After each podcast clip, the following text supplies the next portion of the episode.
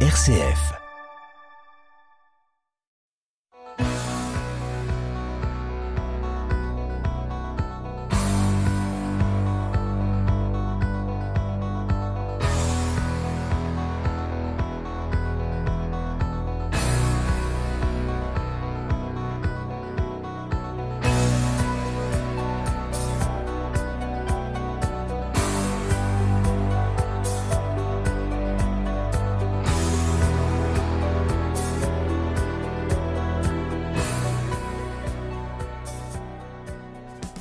Bonsoir à toutes, bonsoir à tous. À ce plaisir sans cesse renouvelé chaque semaine de vous retrouver pour En effet pour s'entendre votre rendez-vous magazine du mardi soir à 19h15 et du samedi suivant à 18h15. En effet pour s'entendre, l'émission qui est à l'écoute de toutes les actualités sans être sourde à leur caractère parfois dérisoire, qui regarde les choses sérieusement sans pour autant se prendre au sérieux et qui prône la réflexion sans la prise de tête. Au menu concocté pour vous ce soir, eh bien, rien de changé. Il y aura un invité fil rouge, la chronique atrabilaire. Je râle donc je suis, le tout enrobé d'un peu de musique. J'espère que votre semaine ne fut pas trop désagréable, et si elle a été agréable, ce sera encore mieux. Et moi, je vais m'efforcer de vous faire passer justement une soirée agréable. Ce soir, avec mon invité, Stephen Clérima et son premier roman, Trenel, paru aux éditions La Belle Étoile nous allons nous immerger dans la Martinique des années 60 et 70, très exactement dans Trenel, quartier populaire de Fort-de-France. Inspiré par les souvenirs du propre père de l'auteur, on y découvre la vie, la destinée d'un jeune garçon, Max, lucide, déluré, vénérant sa mère, Man Suzanne, idolâtrant son grand frère, aimant de manière indéfectible ses deux sœurs.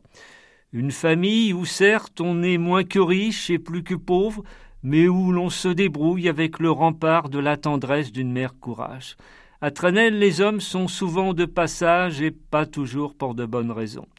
Max essaie dès lors de se construire avec le fantôme d'un certain Peter, ce père mystérieux et absent à qui il a fantasmé une vie. Un jour, un nouveau compagnon de Man Suzanne va surgir, belliqueux, avec la psychologie d'un bulldozer en bandoulière, et là, les choses vont se gâter pour tout le monde. Max, toutefois, va se construire, affirmer peu à peu son identité.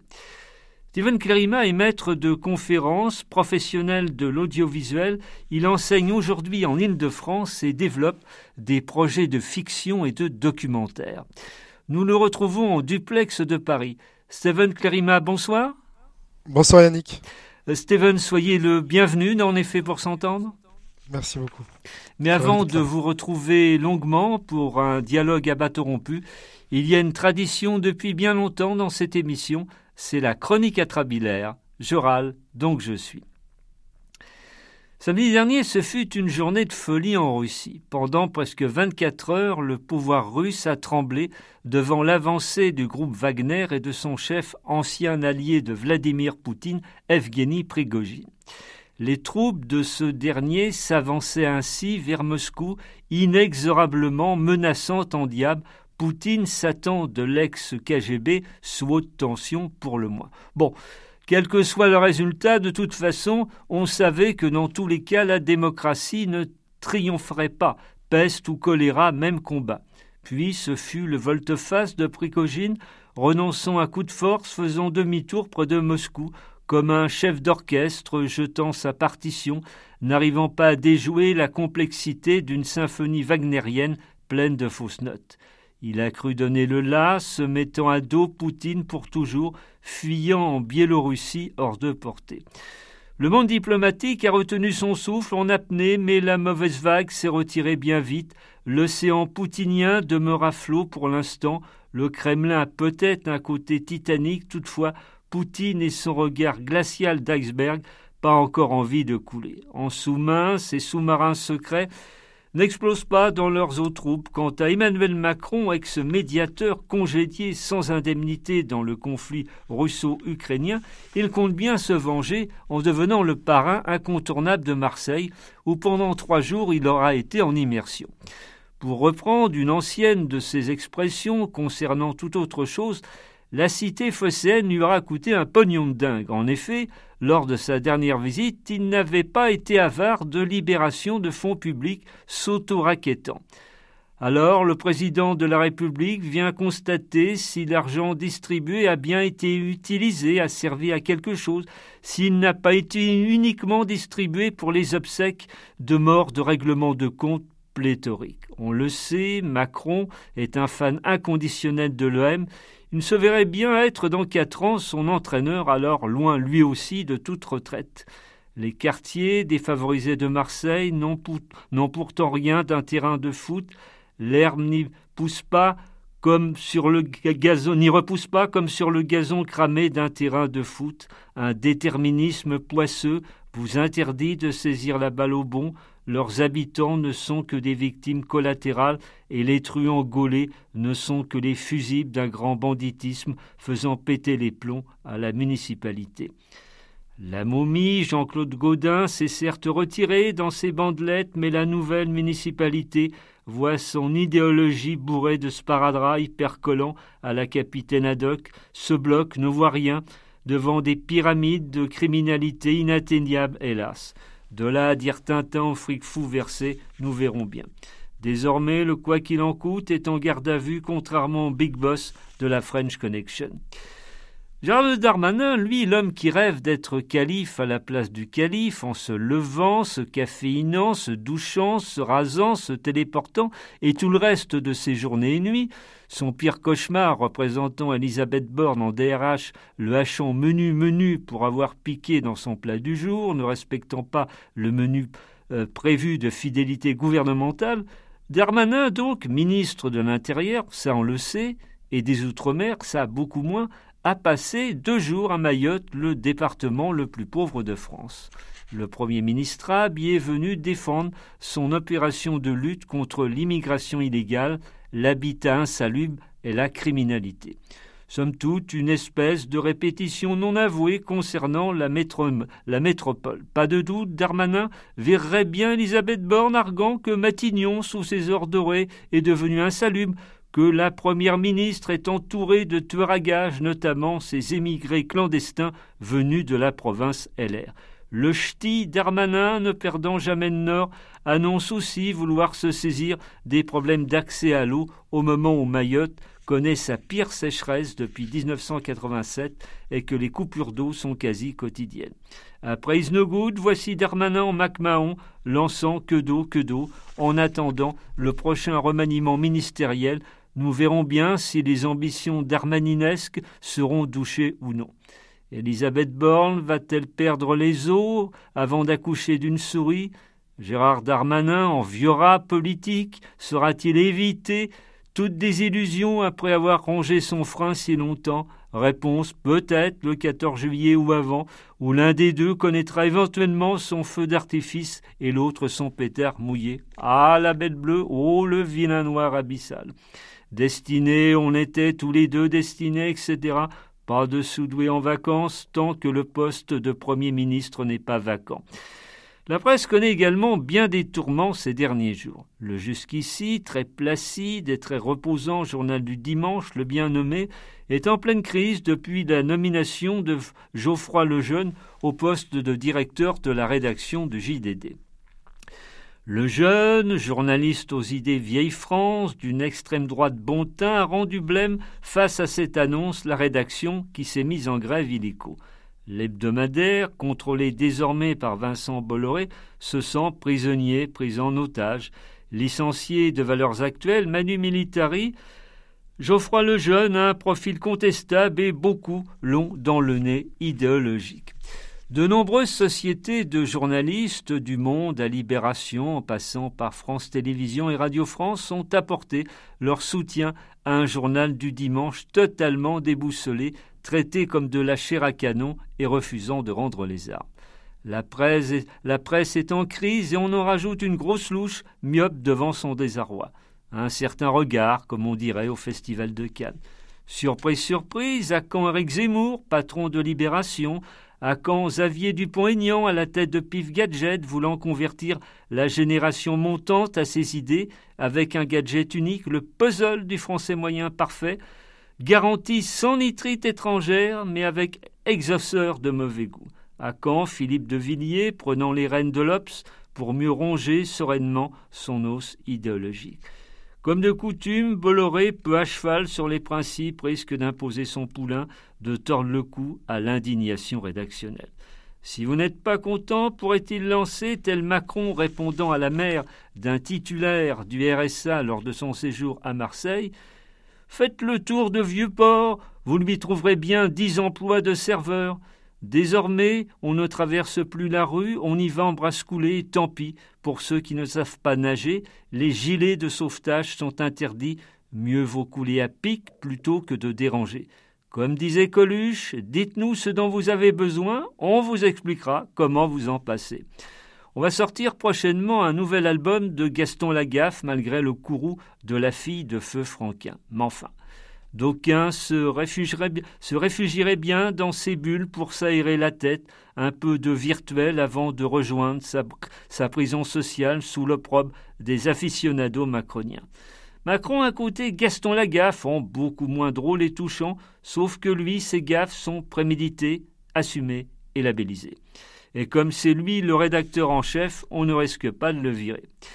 Nous, on ne change pas notre rédactrice de la rédaction, notre complicité radiophonique. Mais enfin, c'est bien pour ça que l'on est fait pour s'entendre.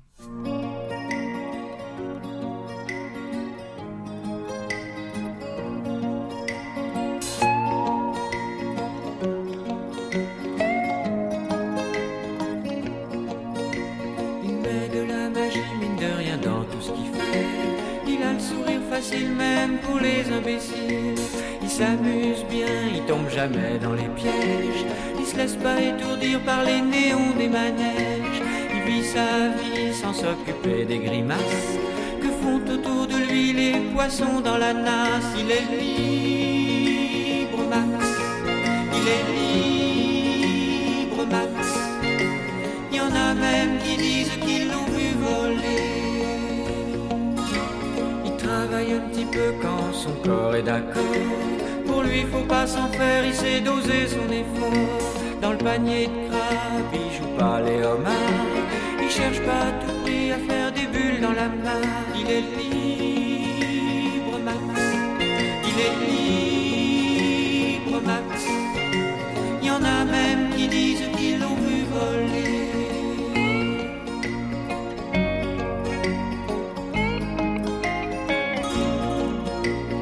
regarde autour avec les yeux de l'amour. Avant que t'aies rien pu dire, il t'aime déjà au départ. Il fait pas de bruit, il joue pas du tambour. Mais la statue de marbre lui sourit dans la cour. Il est libre, Max. Il est libre,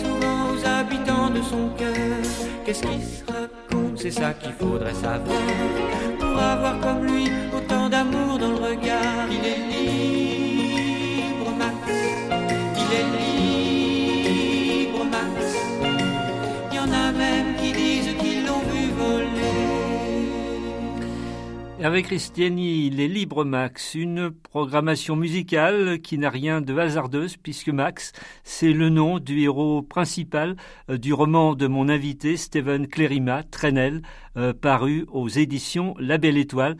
Et nous retrouvons Steven en duplex euh, depuis Paris. L'action du livre se déroule à, à Trenel, d'où son titre, quartier de Fort-de-France en Martinique. vous écrivez, je cite, Personne n'était vraiment chez soi à Trenel, mais tout le monde était à la maison. Pouvez-vous nous présenter plus en détail ce quartier? Bien sûr, bon déjà très bon choix musical, vous m'avez pris un peu par surprise, je ne m'attendais pas du tout. Et c'est incroyable à quel point cette chanson avec laquelle j'avais jamais fait le, lien, avec le personnage de mon roman, euh, raconte l'histoire de Max. Donc je vais relire les, paroles de cette chanson. Ah oui, absolument, hein, c'est complètement fou. C'est très troublant, oui, oui. Ouais, c'est très troublant. Euh, pour répondre à votre question, donc Trenel, c'est un, un, quartier qu'on peut euh, assimilé à un bidonville. Euh, ceux qui l'ont visité, euh, ceux qui ont visité Trenel et Rio par exemple, ils disent que ça ressemble un petit peu au bidonville qu'on peut trouver au, Brésil. Euh, donc c'est un quartier qui surplombe Fort-de-France, la, la, capitale de la Martinique, et qui a été bâti et construit un petit peu de manière hasardeuse par des descendants d'esclaves dans les années 50-60, en tout cas dans l'après-guerre. effectivement, les, les habitants arrivaient sans titre de propriété. Donc, euh, il se posait un petit peu là où il pouvait euh, et on, s'organisait des, des, démarcations en fait, des, des de, territoires un petit peu, euh, un petit peu de, ouais, de manière à l'amiable, on va dire. Et pour la petite histoire, pour sur cette question très précise de la propriété, qui est, qui est un sujet, c'est très important en fait. Quand on va en Martinique, on se rend compte à quel point le, le, le fait d'avoir une maison, le fait d'avoir un terrain est important, et je pense que ça remonte aussi à cette époque-là. Et pour la petite histoire, l'ancien maire de, Fort-de-France qui a reçu mon, euh, roman, qui s'appelle Serge Letchimi, euh, il, est, il est encore en train de se battre pour que les habitants de Trenel aujourd'hui euh, récupèrent les droits sur leur terre. Donc c'est une histoire qui est, toujours en cours. À quelle époque se situe le roman? J'ai volontairement j'ai choisi de rester assez flou là-dessus, euh, mais je dirais que le, roman, euh, grosso modo, se déroule entre des années 60, début des années 60, euh, au début des années 80. toute la famille de Max, jeune garçon, vit, dans une case. Il y a Man Suzanne, la mère, ne sachant ni lire ni écrire, Dina, la sœur de Max, qui a le même père que, qui a le même père que lui, pardon, et Claude, son, demi-frère. On n'est pas riche, loin s'en faut, mais, mais on s'aime beaucoup et on se débrouille. Ouais, absolument. En fait, c'est vraiment, c'est ce que j'ai appelé, euh, c'est une expression que j'ai repris euh, euh, de, de, dans, dans la, mémoire collective, mais c'est la débrouille des gens sans terre.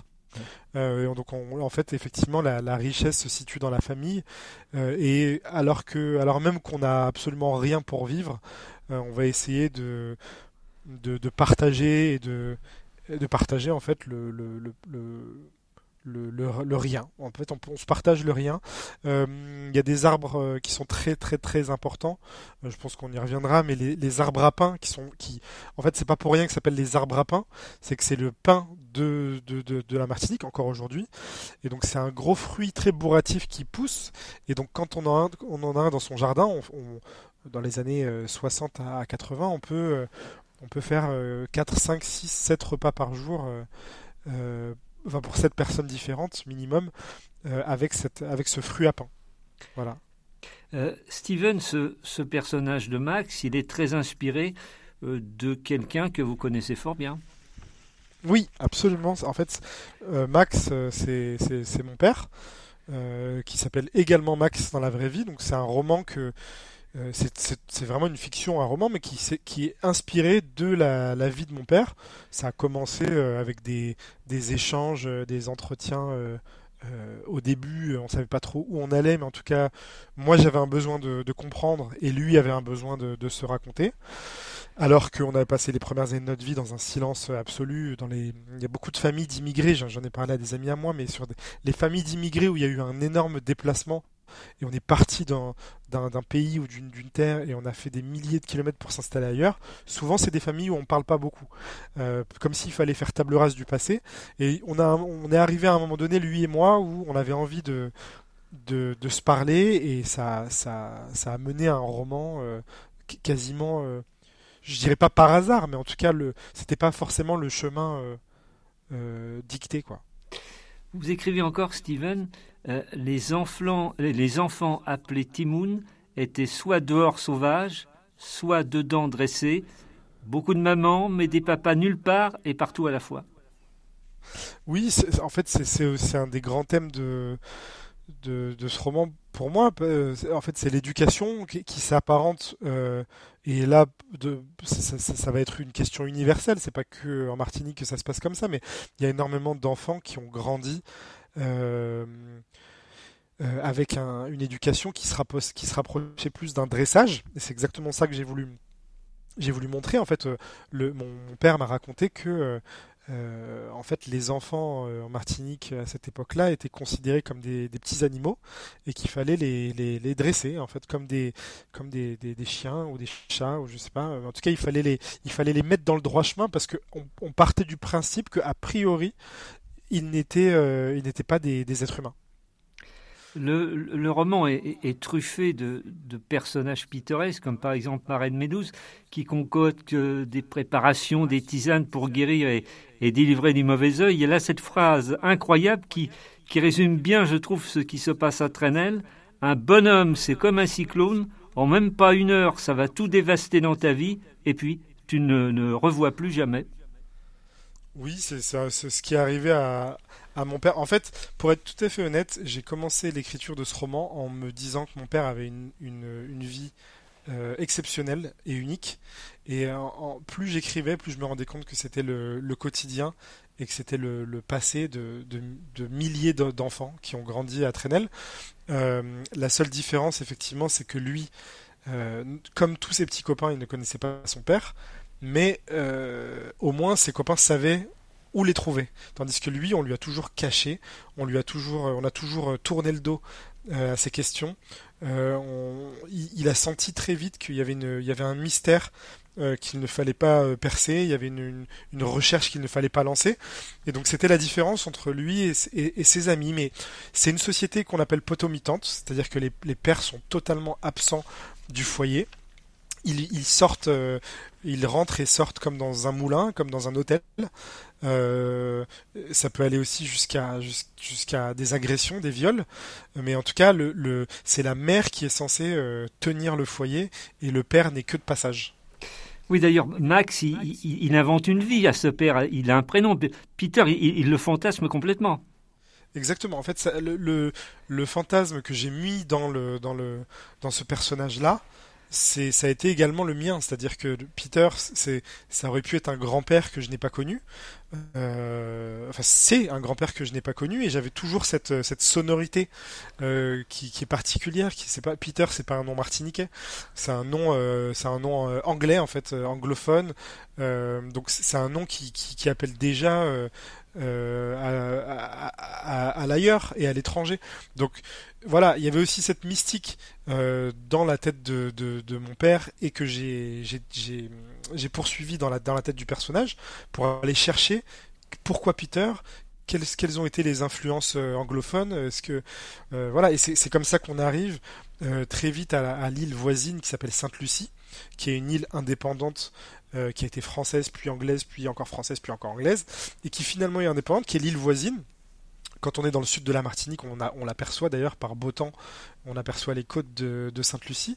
Et donc euh, très vite, le, héros va, va, va, va, avoir la certitude que son père ne vient pas de Martinique et qu'il, vient euh, d'ailleurs. Donc il va essayer de découvrir cet ailleurs pour sortir de son quotidien.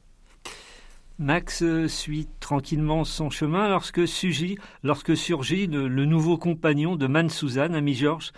Et là, Max a, vraiment du mal à s'adapter. C'est le début des problèmes là. C'est le début des problèmes parce que euh, parce que euh, le, effectivement le, ce beau père là va déjà on va forcer Max à l'appeler papa. Euh, on, va, on, va, on va le forcer à le considérer comme comme quelqu'un d'important pour lui. Et, d'ailleurs, au début, Max, il n'est pas totalement euh, contre cette idée-là. Il, se dit bon bah, contrairement à mes copains, euh, ça y est, j'ai un papa. Euh, on va pouvoir aller se promener, on va pouvoir faire plein de choses super. Et en fait, il, se trouve que, que ce beau-père va totalement assombrir la vie de, Max et ses frères et sœurs, y compris de Suzanne. Euh, et là, on, entre dans une époque de, violence conjugale, euh, de, de, viol, d'agression, de, maltraitance. donc c'est énormément de thèmes difficiles, mais j'ai essayé d'aborder ces thèmes avec je dirais pas une légèreté, mais une, distance et une. Si, je vais dire légèreté parce que, en fait, dans l'enfance, euh, en tout cas, c'est ce que mon père m'a raconté. Euh, voilà, on arrive toujours à, entrevoir une, lumière, une porte de sortie, et malgré tout ce qui lui est arrivé, euh, le, héros, le personnage principal, n'a jamais baissé les bras et a toujours voulu voir euh, ce, que, la vie lui réservait pour après. Et là où, la tension est vraiment à son comble, c'est entre Claude, le, le, grand-fils, 14 ans, et, et Amy Short, car euh, le, nouveau compagnon de Man Suzanne veut ni plus ni moins le chasser. Absolument. Ça, j'ai trouvé euh, l'inspiration dans mon, dans mon. Alors évidemment, c'est pas du tout la même histoire, mais j'ai j'ai toujours eu un problème avec l'autorité depuis tout petit. Et donc là, pour pour pour cette relation entre entre Claude, l'aîné de la famille, et ce nouveau euh, père de substitution, je me, je me suis inspiré de, de, mon époque rebelle, entre guillemets, où je, je supportais pas l'autorité, je supportais pas qu'on me donne des, des ordres. Euh, et donc, j'ai, je me suis vraiment identifié à ce, à ce personnage de, de, de Claude euh, pour, pour décrire la, la tension et, le, et, les, et oui, la résistance en fait que, que Claude met en place pour, euh, pour créer une, une, sorte de barrière entre ses frères et sœurs qu'il adore et qu'il veut protéger à tout prix, dont Max, son petit frère, et, euh, et cet homme en fait qui, qui, qui, qui, vient et qui et qui met euh, sans dessus dessous cette, cette, petite case qui, qui s'en tirait pas mal jusque-là. Le temps passe, Man Suzanne et, et Ami Georges ont une petite fille, Marcel. Ils ouvrent une boutique avec, avec une buvette. Euh, mais Man Suzanne a, a, le sens de la convivialité, euh, mais pas vraiment du commerce. Tout s'achète à crédit, mais on y raconte sa vie. Oui, c'est exactement. En fait, ça me, ça ça me rappelle un autre euh, roman qui s'appelle L'odeur du café de, de Dany Laferrière, où, où je me suis vraiment. Enfin, j'ai créé des passerelles entre, entre ce roman et, et hum, le livre que j'écrivais, dans le sens où, effectivement, à partir du moment où on a une boutique, on a, une, on a pignon sur rue, euh, en fait, c'est un prétexte aussi pour avoir les informations, pour avoir les potins, les, ce qu'on appelle les Milan aux Antilles, pour avoir les dernières nouvelles. Euh, et effectivement, mon, Suzanne n'avait pas forcément le, sens du du commerce, mais parce qu'on est dans un, en fait, à un moment donné, euh, la boutique qui est au milieu du quartier, dans une extrême pauvreté où euh, la plupart des la grande majorité des, des, habitants qui viennent lui demander euh, euh acheter du, voilà de la morue, euh, du, du, riz, etc. ont tellement peu de moyens qu'en fait ça lui ça lui brise le cœur euh, de, de, vendre ses produits et donc elle accepte facilement les crédits en espérant que que les gens s'en sortent et qu'ils puissent lui rembourser, ce qui est ce qui est évidemment rarement le cas. Steven, tout au long de votre roman, il y, a, il y a des chapitres intitulés Leçons de choses où l'on découvre un, certain nombre de choses, justement, forgeant l'identité de la Martinique et de Trenel. J'en donnerai quelques petits exemples tout au long de, de l'émission. Par exemple, le chien fait ou, chien nu. Qu'a de particulier ce chien? Alors, le chien fait, c'est donc c'est chien fait, ça veut dire chien fer. Le chien de fer, en fait, euh, en français. Et donc, c'est un chien qui a pas de poils.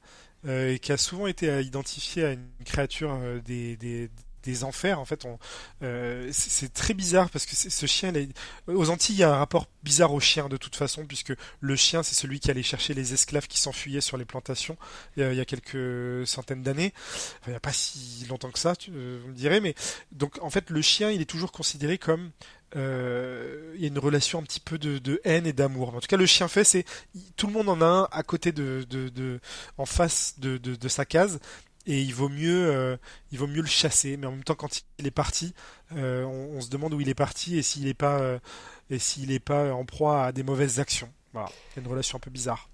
Oui on parle aussi beaucoup de de, de mauvais œil de de, de sorts de, de, sorcellerie. Et par exemple il y a aussi le, le mabouya. Mais qu'est-ce que c'est?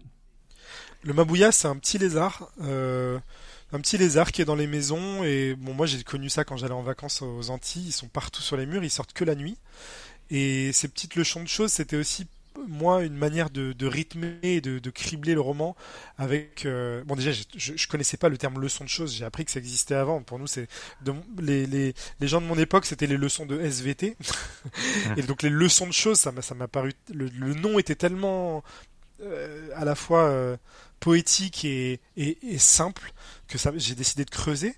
Et les, ces chapitres là qui, qui ponctuent le, le récit étaient aussi une manière de, de, faire de créer une boucle entre les personnages et la nature. Vous parliez mais tout à l'heure euh, des arbres qui sont effectivement très importants pour se nourrir. Puis il y a aussi un autre élément naturel essentiel d'entre elles, c'est, c'est la rivière Madame qui, qui permet un petit peu de, de s'aérer, de, de s'évader. Exactement, moi c'était c'est le la... en fait je, suis allé une seule fois à Trenel quand j'étais petit et j'avais souvenir de cette, cette incroyable rivière qui n'était pas qui n'était pas très clair, pour être tout à fait honnête, qui était assez déjà pollué.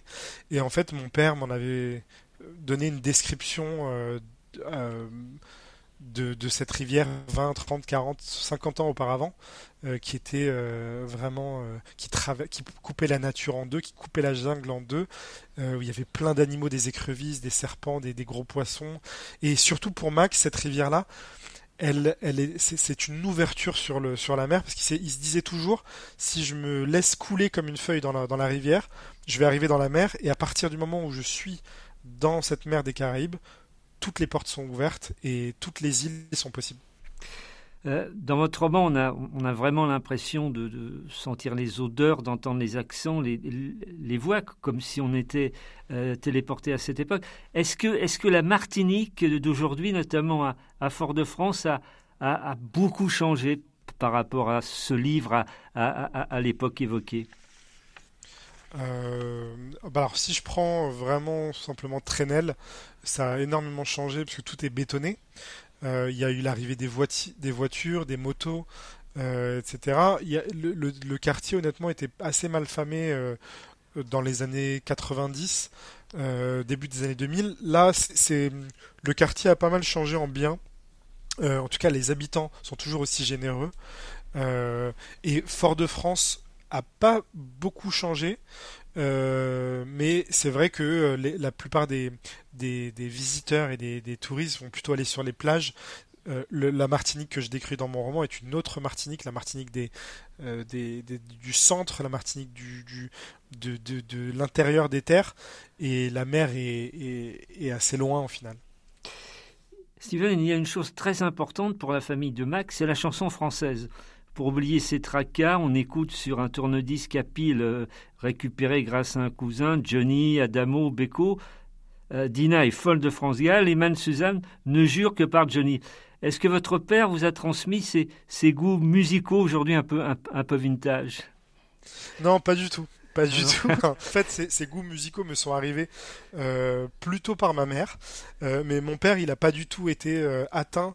Enfin, je dis atteint comme si c'était une maladie. Il n'a pas du tout été touché par cet héritage de la chanson française, contrairement à mes, à mes tantes.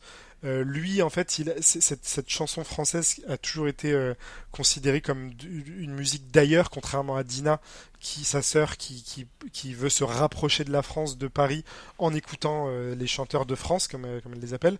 Lui, plus, lui, ça a été très important pour lui de trouver de la musique caribéenne, de la musique rasta, de la musique reggae. Donc c'est plus cet héritage-là que j'ai reçu de lui, la musique des Caraïbes plutôt que la chanson euh, française qui m'est arrivée par, euh, par ma mère qui est, qui est, métropolitaine.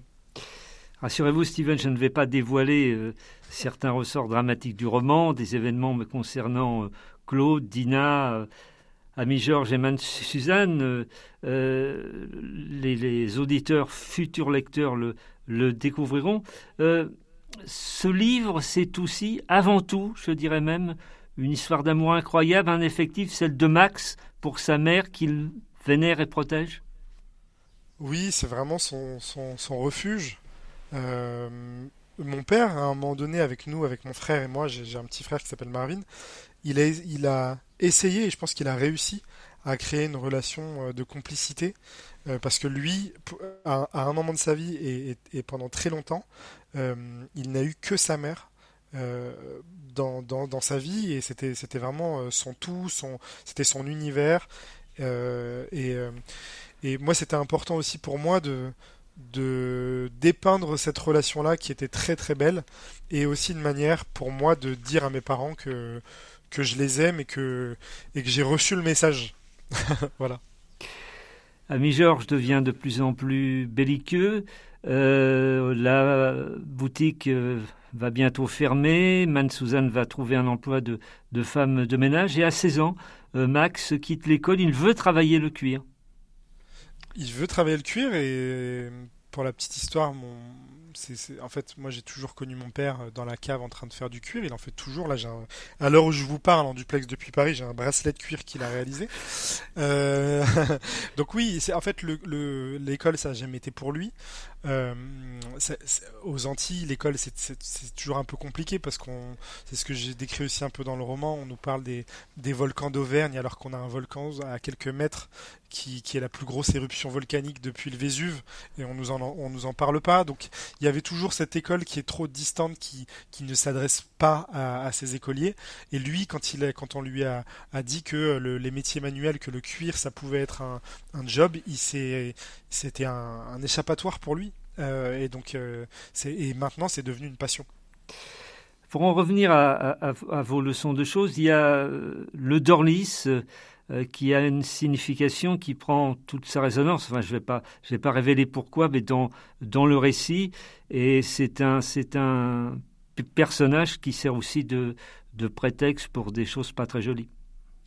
Absolument, absolument. C'est des, c'est un personnage assez, c'est un personnage mystique qui prend la forme euh, d'un humain, euh, qui prend origine dans la nature et qui va endosser la forme d'un humain et qui va pouvoir commettre les pires, les pires actes.